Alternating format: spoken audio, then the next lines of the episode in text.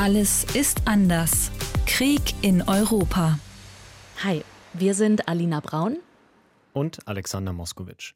Wir wollen euch mit unserem Podcast ja Hintergründe liefern zum Ukraine-Krieg. Also auch mal über Themen sprechen, die nicht jeden Tag in den Nachrichten laufen, zum Beispiel. Und das heißt in dem Fall auch mal geografisch auf ganz andere Teile der Erde zu schauen, die aber trotzdem was mit der Ukraine und Russland zu tun haben. Und das machen wir heute. Ganz genau, nachdem wir uns zum Beispiel schon mal Chinas Rolle angeschaut haben und in der letzten Folge ja auch gesehen haben, dass es Länder in Europa gibt, die sich auf Russlands Seite stellen, in dem Fall Serbien und Belarus, sprechen wir heute über einige Länder auf anderen Kontinenten, nämlich Afrika und Südamerika. Jetzt fragt ihr euch vielleicht so, okay, welchen Bezug haben zum Beispiel ein Land wie die Zentralafrikanische Republik mhm. oder Brasilien zum Krieg oder zu Russland und der Ukraine? Und da können wir euch aber versprechen, da gibt es echt mehr, als ihr vielleicht erwartet. Denn es gibt einige Länder, auch auf diesen Kontinenten, die vor allem zu Russland interessante Verbindungen haben.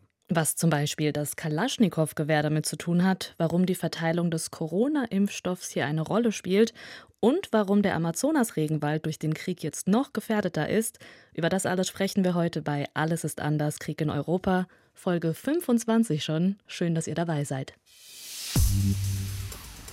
Und wir starten in Afrika. Alina, du warst ja schon mal in Afrika, ne? Genau, vor drei Wochen erst war ich tauchen und zwar in Ägypten. Ich war tatsächlich nur zwei Nächte in einem Hotel und dann die ganze Zeit auf einem Schiff auf dem Roten Meer mit vielen anderen Deutschen und Belgiern, ehrlich gesagt. Also so richtig was vom Kontinent und den Menschen dort, das habe ich da nicht mitbekommen.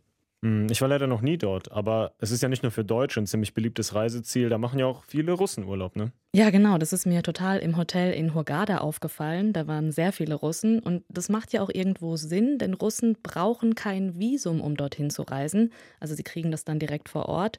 Und vor dem Krieg sind auch sehr viele Ukrainer nach Ägypten gereist.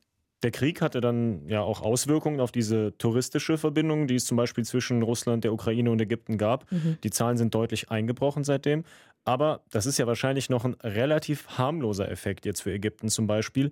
Es gibt da nämlich noch andere Länder in Afrika, da mischt vor allem Russland noch auf ganz anderen Ebenen ziemlich mit. Ja, und zwar zum Beispiel beim Thema Waffen. Grundsätzlich ist es ja so, wenn ihr an die vielen Filme über Afrika denkt, da sieht man ja dauernd Milizen, Paramilitärs und auch so Dinge wie Kindersoldaten. Das wird ja immer wieder zum Thema gemacht. Und es soll jetzt absolut kein verzerrtes Bild von Afrika zeigen. Aber Bürgerkriege und damit eben auch Waffenlieferungen waren und sind heute immer noch ein großes Thema dort. Klar, wie du sagst, das kann man jetzt nicht auf den ganzen afrikanischen Kontinenten pauschal übertragen. Der besteht ja aus 55 Ländern und mhm. ist ziemlich divers. Aber du hast ja gesagt, zur Wahrheit gehört auch eben, dass es blutige Bürgerkriege gibt in Afrika auch heute, zum Beispiel in Äthiopien, wo vor allem dann im Norden Regierungstruppen mit anderen bewaffneten Gruppen kämpfen. Und russische Waffen, die spielen bei Konflikten wie diesem laut Beobachtern eine sehr wichtige Rolle. Das hat uns auch unsere Kollegin Antje Diekans bestätigt. Antje ist ARD-Korrespondentin in Afrika. Sie lebt und arbeitet in Kenia, das liegt im Osten von Afrika. Nach Angaben des schwedischen Friedensforschungsinstituts SIPRI liefert die russische Regierung inzwischen die Hälfte der Waffen, die auf dem Kontinent ankommen. Da gab es vergangenes Jahr sogar eine Waffenmesse in der Elfenbeinküste, die Shield Africa 2021. Und da war dann natürlich auch Roseboron Export vertreten, dieses russische staatliche Rüstungsunternehmen. Und da konnte man sich angucken, was alles so aus Russland nach Afrika kommt. Und das ist sozusagen das komplette Arsenal. Hubschrauber, Luftabwehrsysteme, Panzer und so weiter, auch Amphibienfahrzeuge. Und nicht zu vergessen natürlich die Kalaschnikows, diese Sturm- und Maschinengewehre. Das ist hier der russische Waffenexportschlager schlechthin. Also russische Waffen sind hier allgegenwärtig. Und das das noch gerade hinterhergeschoben. Russland liefert auch Systeme für die zivile Nutzung, also zum Beispiel Überwachungseinrichtungen für Flughäfen. Das Spannende ist ja, dass Russland noch gar nicht so lange so ein wichtiger Exporteur von Waffen nach Afrika ist. Also die Sowjetzeit jetzt mal ausgeklammert, da haben die auch schon viele Waffen nach Afrika geliefert. Aber nach dem Zerfall der Sowjetunion hat sich laut Statistiken erst in den letzten Jahren das wieder so langsam aufgebaut. Und man könnte vielleicht auch sagen, es ist so ein bisschen auch aus der Not entstanden, weil nachdem Russland 2014 die Krim annektiert hat, hat die Isolation, mit der Russland ja heute konfrontiert ist, schon angefangen mhm. im Prinzip. Und deshalb hat sich Russland damals gezielt neue Verbündete gesucht und in dem Fall heißt das Wirtschafts- und Handelspartner eben auch in Afrika. Ja, und da sprechen die Zahlen eine ganz klare Sprache. Also zwischen 2015 und 2019 hat die russische Regierung 19 Verträge mit afrikanischen Staaten über eine militärische Kooperation abgeschlossen.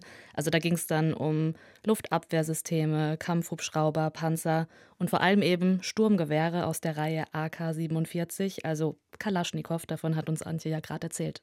Die Hauptabnehmerländer bei diesen Deals waren Algerien und Ägypten, aber zuletzt gab es auch neue Verträge, zum Beispiel mit Nigeria und Äthiopien. Und das sind übrigens die bevölkerungsreichsten Länder auf dem Kontinent. Und gerade im Fall von Nigeria haben die USA vorher einen Waffendeal mit dem Land abgesagt, wegen Menschenrechtsverletzungen in dem Land. Das war die offizielle Begründung der USA. Und einen Monat später hat Russland dann einen Vertrag mit Nigeria abgeschlossen. Ja, das soll jetzt nicht heißen, dass die USA nur Waffen an Vorzeigedemokratien verkaufen. Da haben wir in der Vergangenheit gesehen, dass das so nicht stimmt. Aber man muss und sollte davon ausgehen, dass Russland nicht wirklich Skrupel hat, ihre Waffen an instabile Länder in Afrika zu verkaufen. Und für Russland sind diese Waffenverkäufe ziemlich wichtig, also wirtschaftlich gesehen. Es gibt da Berechnungen, die sagen, dass der Waffenhandel fast 40 Prozent der Einnahmen der russischen Verteidigungsindustrie ausmacht. Waffendeals sind also das eine, aber das andere, und da geht Russland im Prinzip noch einen Schritt weiter, das ist der aktive Eingriff von russischen Söldnern in Afrika. Ein Mann mit knochigem Gesicht, kahl geschoren, regungsloser Blick und über seinem Schlüsselbein sieht man ein Tattoo mit zwei S-Buchstaben in Form von Blitzen, also das Zeichen der Waffen-SS. Das ist Dimitri Utkin. Er ist ein russischer Neonazi, ehemaliger Soldat und Anführer der sogenannten Gruppe Wagner. Und diese Gruppe Wagner, das habt ihr vielleicht schon mal gehört, die ist offiziell ein Sicherheitsunternehmen, aber im Prinzip sowas wie eine Art Schattenarmee von Putin. Das haben unter anderem Kolleginnen und Kollegen vom ZDF nachgewiesen. Gegründet wurde die Gruppe 2014 im Donbass, also in der Ostukraine. Das war als pro-russische Separatisten ein Bürgerkrieg in der Ukraine begann und mehr als 4000 Söldner gehörten da zu dieser Gruppe. Das hat der ukrainische Geheimdienst herausgefunden. Und laut britischem Geheimdienst kämpfen auch jetzt immer noch rund 1000 Söldner aus dieser Gruppe im Donbass an der Seite von russischen Soldaten. Mhm. Und das Ganze soll finanziert worden sein von einem engen Vertrauten von Putin, nämlich dem Oligarchen Jewgeni Prigoschin. Und diese Wagner-Gruppe, das war mir jetzt persönlich nicht bewusst, die ist nicht nur in der Ukraine im Einsatz, sondern auch in Afrika. Dass sie aktiv waren, das wurde nachgewiesen in Madagaskar, Mosambik, im Sudan, in Syrien, in Libyen und auch in der Zentralafrikanischen Republik. Warum diese Wagner-Gruppe aus Russland überhaupt in Afrika aktiv ist, was das soll, was sie da macht, das haben wir auch unsere ARD-Kollegin Antje Dikans in Nairobi gefragt. Diese Truppe, die ist so etwas wie Putins trojanisches Pferd auf dem Kontinent. Also durch sie kann er sich militärische Präsenz sichern und kann so auch Konflikte für sich instrumentalisieren. Und da ist die Zentralafrikanische Republik ein sehr gutes Beispiel. Das ist eines der ständigen Krisenländer hier auf dem Kontinent. Ähm, seit der Unabhängigkeit von Frankreich hat das Land immer wieder Staatsstreiche erlebt und wechselnde Herrscher plündern da die Rohstoffvorkommen. Eigentlich ist die Zentralafrikanische Republik nämlich ein sehr reiches Land. Da gibt es Gold, Diamanten und Uran zum Beispiel. Ja, seit 2016 ist da jetzt ähm, Tuadera an der Macht und inzwischen kann man sagen, der ist nur noch an der Macht dank der Wagner-Gruppe. Denn die hat geholfen, Aufstände gegen ihn niederzuschlagen. Also inzwischen sagt man, dass so ungefähr 1500 russische Söldner da sind in der Zentralafrikanischen Republik. Die haben sich vor allem in der Hauptstadt und in den Regionen festgesetzt, in denen Diamantenminen zu finden sind und die begehen dort schreckliche Gräueltaten. Zu Ende vergangenen Jahres ist ein Bericht der Vereinten Nationen zu Wagner in der Zentralafrikanischen Republik rausgekommen. Der basiert auf Augenzeugenberichten und Interviews mit Betroffenen und die erzählen von Entführungen, Folter, Exekutionen, Vergewaltigungen. Der Bericht gibt da keine genauen Zahlen von Opfern an, ähm, ja, weil es das heißt, dass viele aus Angst vor Verfolgung nicht sprechen. Aber es gibt eben sehr viele Hinweise darauf. Ähm, die Vereinten Nationen haben die Regierung der Zentralafrikanischen Republik im Übrigen auch aufgefordert, alle Verbindungen mit der Wagner-Truppe zu beenden. Aber damit ist nicht zu rechnen, solange Tuadera an der Macht ist und wahrscheinlich danach auch nicht. Äh, eine Zeit lang war der oberste Sicherheitsberater des Präsidenten wohl sogar ein Angehöriger dieser Wagner-Truppe. Menschenrechtsorganisationen sagen, dass diese Söldnertruppe Gewalt an Zivilisten anwenden würde. Wir mhm. haben gehört, es stehen Mordvorwürfe, Vergewaltigungen im Raum. Aber die russische Regierung, die streitet jegliche Verbindung zu dieser Gruppe ab, schon immer. Vor etwa mehr als zwei Jahren erst wurde Putin, zufälligerweise als Angela Merkel ihn besucht hat, nach dieser Wagner-Gruppe gefragt. Und er meinte dann in etwa so, ja, wenn sich in Afrika russische Staatsbürger aufhalten, dann bekommen sie kein Geld von Russland und sie vertreten jetzt auch nicht die Interessen des russischen Staates. Hm, aber dazu meinte Antje dann zu uns, da würde genau das Gegenteil passieren. Also bei dem zweiten Punkt, den du eben genannt hast. Die Truppe, die würde ganz klar versuchen, politisch Einfluss zu nehmen.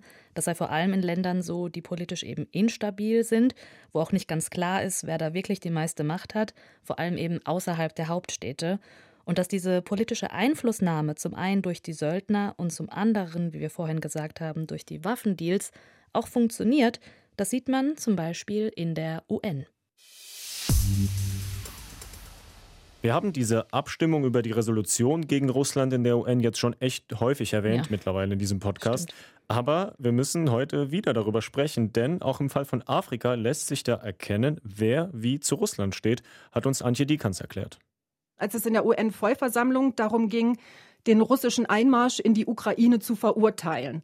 Da haben etwa die Hälfte der gut 50 Staaten auf dem Kontinent nicht dafür gestimmt. Also die sind entweder gar nicht erst zur Abstimmung gekommen ähm, oder die haben sich enthalten oder die haben sich wie das kleine Eritrea sogar demonstrativ auf die Seite Russlands gestellt. Ja, da habe ich mich damals bei dieser Abstimmung schon gefragt, Warum zur Hölle stimmt ein Land wie Eritrea sozusagen für Russland? Also was haben die überhaupt damit zu tun?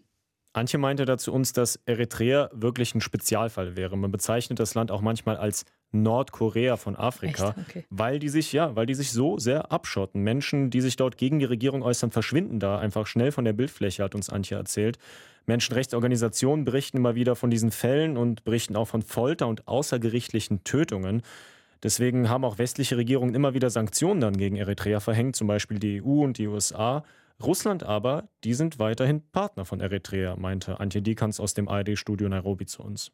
Eritreas Präsident hat sich Anfang dieses Jahres mit Vertretern Russlands getroffen. Ähm, da ist zwar nicht so richtig aus den Gesprächen bekannt geworden, aber ganz klar ist, Eritrea ist auf der Suche nach Verbündeten und Russland guckt sich ja eben auch nach Partnern auf dem Kontinent um. Und Eritrea ist dann interessant, weil es am Roten Meer liegt. Strategisch also günstig. Und irgendwie müssen ja auch diese ganzen Waffenlieferungen, die Russland an Afrika liefert, auch auf dem Kontinent ankommen. Also ja, hat Russland jetzt auch schon mal angekündigt, dass es ein Logistikzentrum in Eritrea bauen will. Wow, das war mir gar nicht bewusst. Also man sieht hier ganz klar, das kleine Land Eritrea steht ganz offen an der Seite von Russland, ist damit aber echt ein Sonderfall. Die meisten anderen afrikanischen Staaten, die haben sich bei dieser Abstimmung in der UN einfach enthalten. Und dafür, hat uns Antje Dikans erklärt, gibt es mehrere Gründe. Ein Grund ist, dass man es sich nicht nur mit Russland nicht verscherzen will, sondern auch nicht mit China. Die Chinesen, die sind hier ja überall in Afrika, die bauen Straßen, Bahnlinien und andere wichtige Infrastruktur und ähm, im Gegenzug bekommen die dann Rohstoffe. Viele Länder sind bis über beide Ohren bei China verschuldet. Und ja, wenn man jetzt China in diesem Konflikt an der Seite Russlands eher sieht, auch wenn die ja jetzt nicht gegen die Resolution gestimmt haben, aber generell haben hier viele das Gefühl, wenn ich mich gegen Russland stelle, dann stelle ich mich auch gegen China. Und das möchte man dann eben nicht.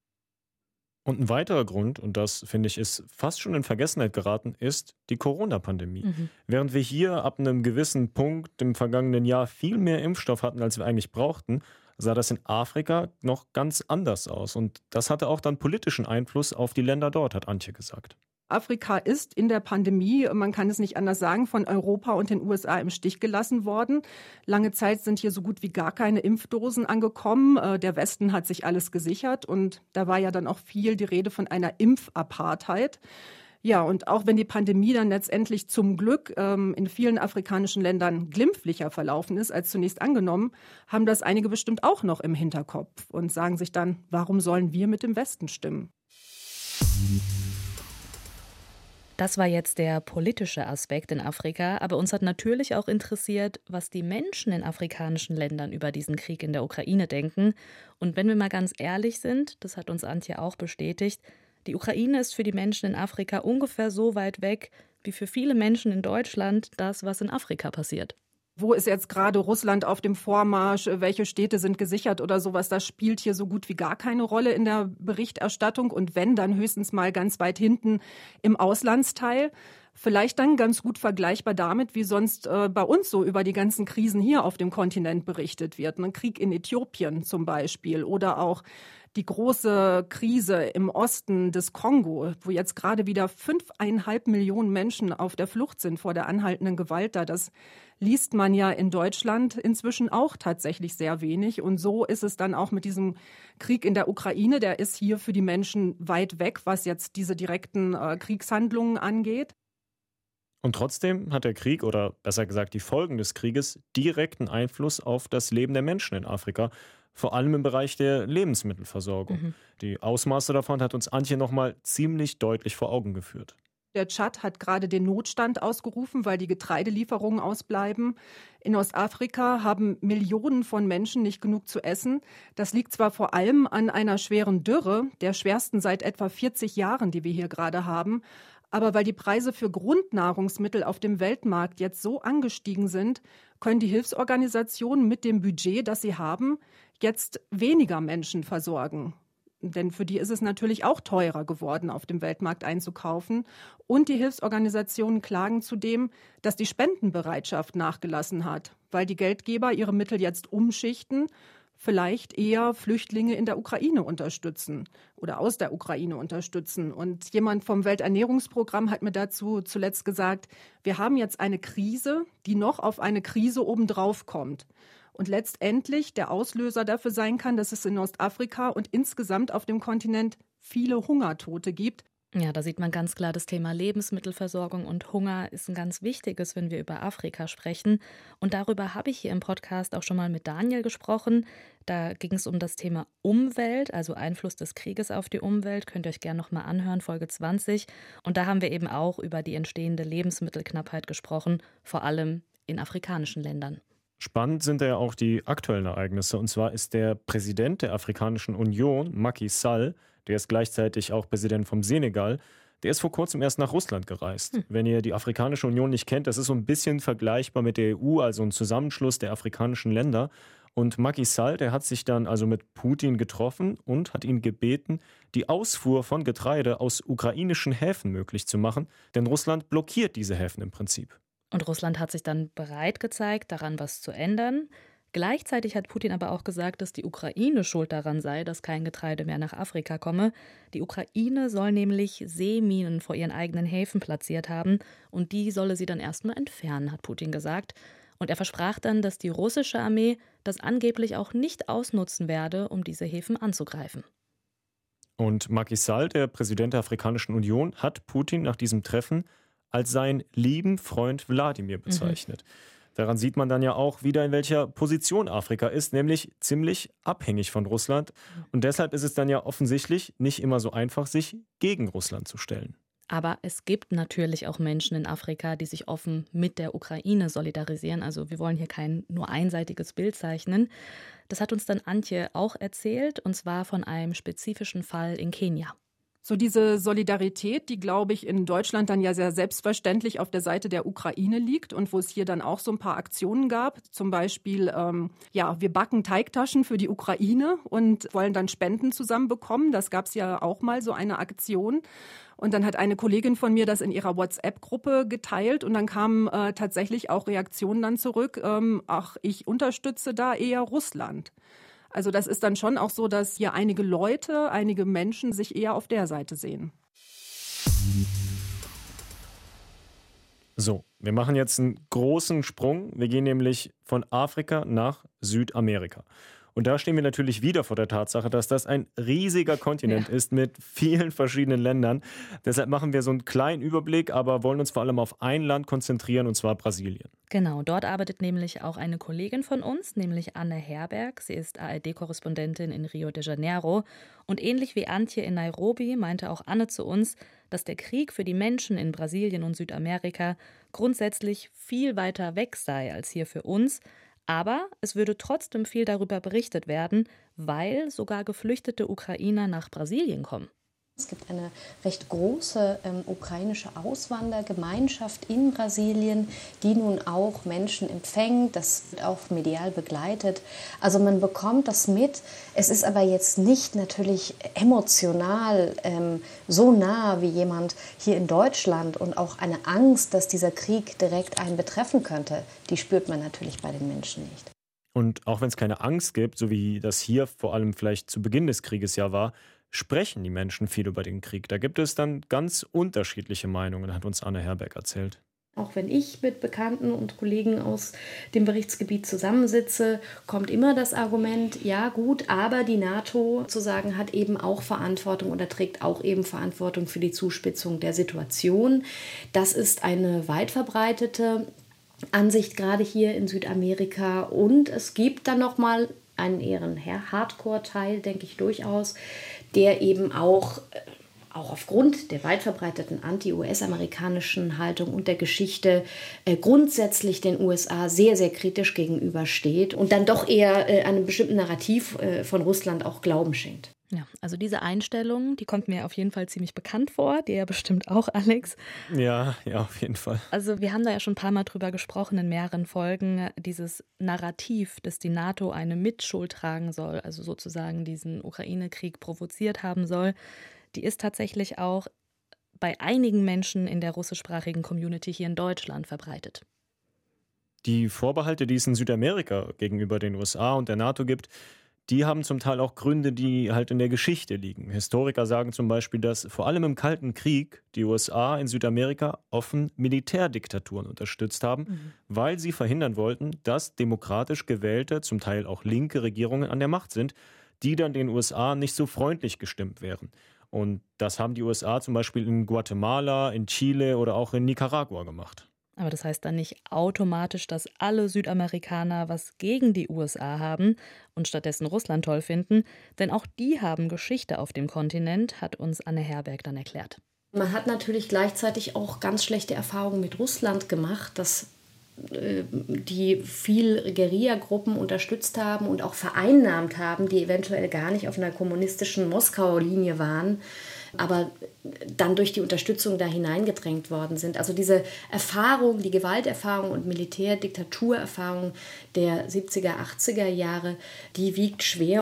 Das klingt für mich so ein bisschen ähnlich wie das, was wir von einigen Ländern in Afrika jetzt gehört haben, mhm. dass die USA und Russland, beziehungsweise damals die Sowjetunion eben als Weltmacht versucht haben, aktiv Einfluss zu nehmen auf Länder, in dem Fall in Südamerika.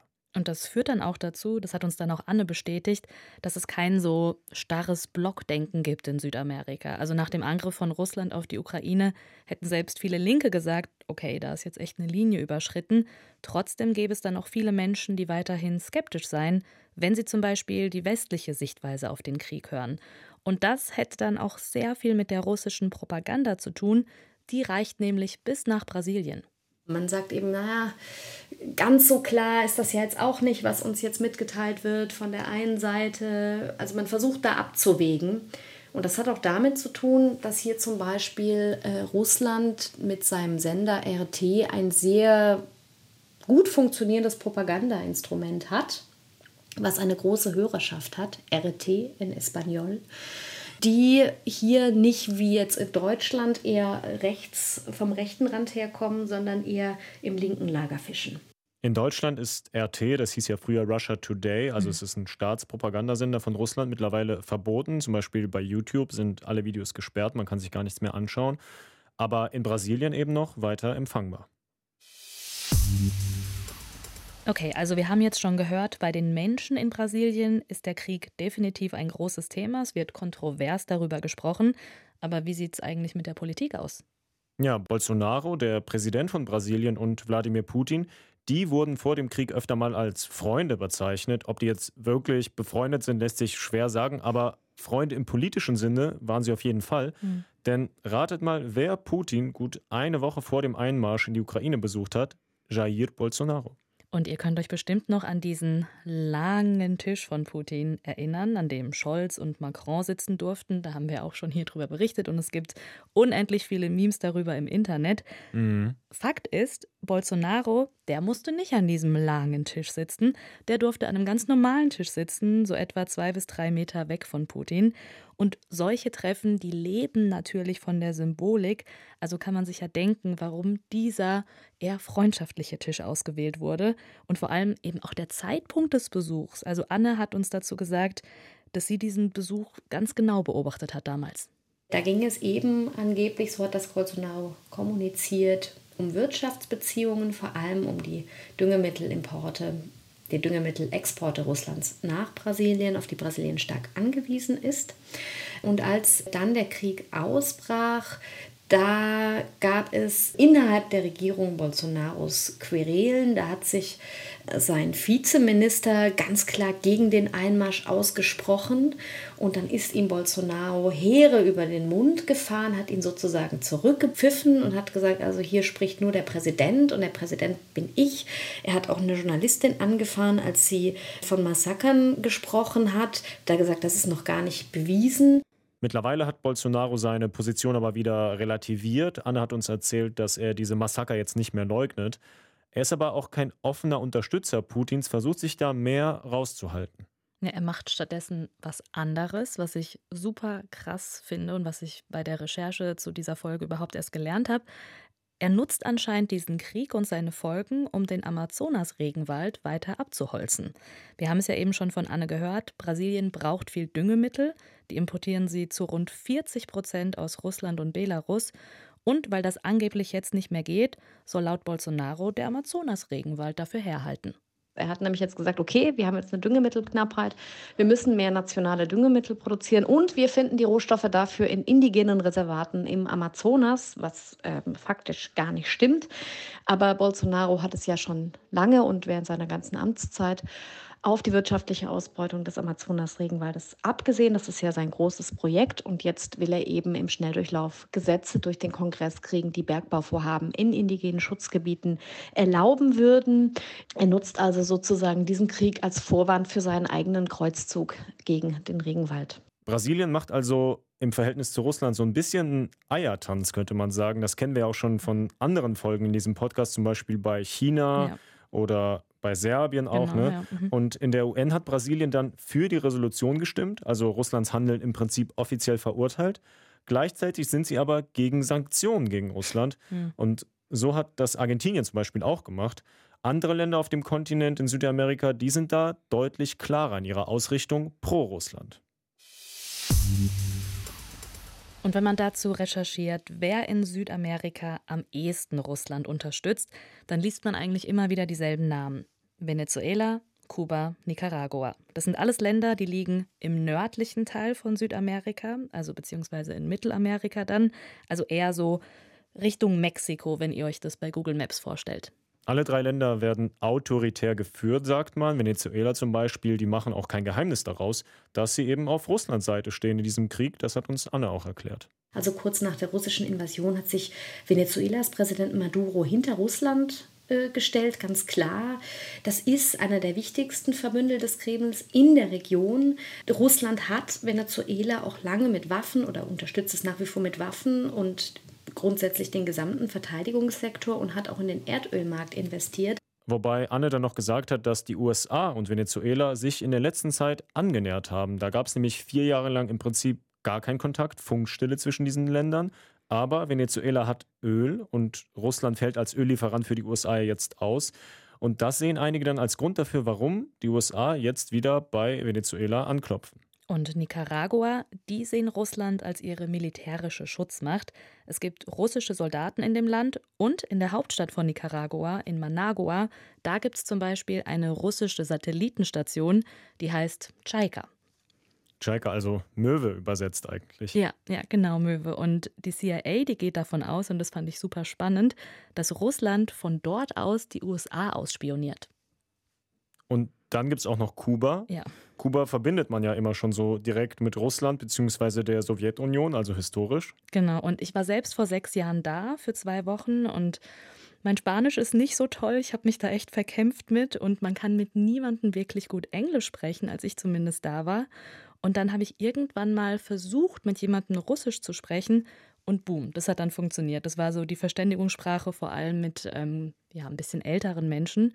Und ich weiß noch, dass ich das damals total verrückt fand. Ja, spannend. Das liegt wahrscheinlich auch daran, dass die beiden Länder bzw. die Sowjetunion und Kuba historisch eben wirklich nah aneinander waren, ideologisch. Mhm. Und Anfang der 60er Jahre gab es ja auch mal den Fall, dass die Sowjetunion Atomwaffen auf Kuba stationiert hat. Das hat ja fast zu einem dritten Weltkrieg geführt ja. in dem Moment. Aber Kuba und Russland sind sich auf jeden Fall näher als Kuba und die USA. Ja. Und trotzdem sei das gar nicht so einfach, dieses Verhältnis, hat uns Anna erklärt. Auch in Kuba ist die Sache nicht ganz so schwarz-weiß. Das ist ja auch eigentlich ein historischer Verbündeter in Russland, einfach auch durch die starke Sanktionspolitik. Äh, es war einfach die einzige Möglichkeit, bestimmte Geschäfte zu betreiben, war über Russland äh, Geldverkehr abzuwickeln, war über russische Banken, einfach aufgrund der Blockadepolitik, äh, die ja nunmehr seit 60 Jahren läuft. Auf der anderen Seite ist Kuba als kleines Land auch ein Land, äh, ähm, trotz des autoritären Regimes, das sagt, wir sind eigentlich dagegen, wenn kleine Länder angegriffen wird. Wir sind eigentlich dafür, dass internationales Recht äh, eingehalten wird. Das stützt ja gerade die kleinen Länder und hat eigentlich auch historisch eine relativ gute Beziehung zu, zu der Ukraine. Also sie sind da auch nicht ganz so klar. Sie haben ja sich entschalten beispielsweise mit ihrer Stimme bei der UN-Resolution. Das war auch schon unser Überblick oder besser gesagt unser Ritt durch Afrika und Südamerika. Natürlich, man könnte zu diesen beiden riesigen Kontinenten und ihren Verbindungen zu Russland und der Ukraine noch viel mehr erzählen und auch auf jedes Land einzeln eingehen. Aber wir hoffen, dass wir euch zumindest mal sowas wie einen Überblick gegeben haben. Wenn euch dieser Podcast gefallen hat, dann teilt ihn gerne mit euren Freunden, sagt es weiter. Ansonsten mhm. empfehlen wir euch noch einen Podcast, und zwar den Weltspiegel-Podcast. Da geht es zum Beispiel in einer der letzten Folgen auch um Afrika, nämlich um die Hungersnot im Osten des Kontinentes. Wir haben ja auch schon mal ganz kurz jetzt drüber gesprochen. Den Link findet ihr in den Show Notes. Und bei uns geht es in der nächsten Folge dieses Podcasts um das Thema Rückkehr in die Ukraine. Denn einige Menschen machen sich jetzt wieder zurück auf den Weg in ihre Heimatstädte und Dörfer. Wenn ihr Anregungen und Feedback zu unserem Podcast habt, dann immer gerne eine Mail an allesistanders.wdr.de. Macht's gut. Ciao. Ciao, bis bald. Alles ist anders ist ein ARD-Podcast von RBB, SWR und WDR.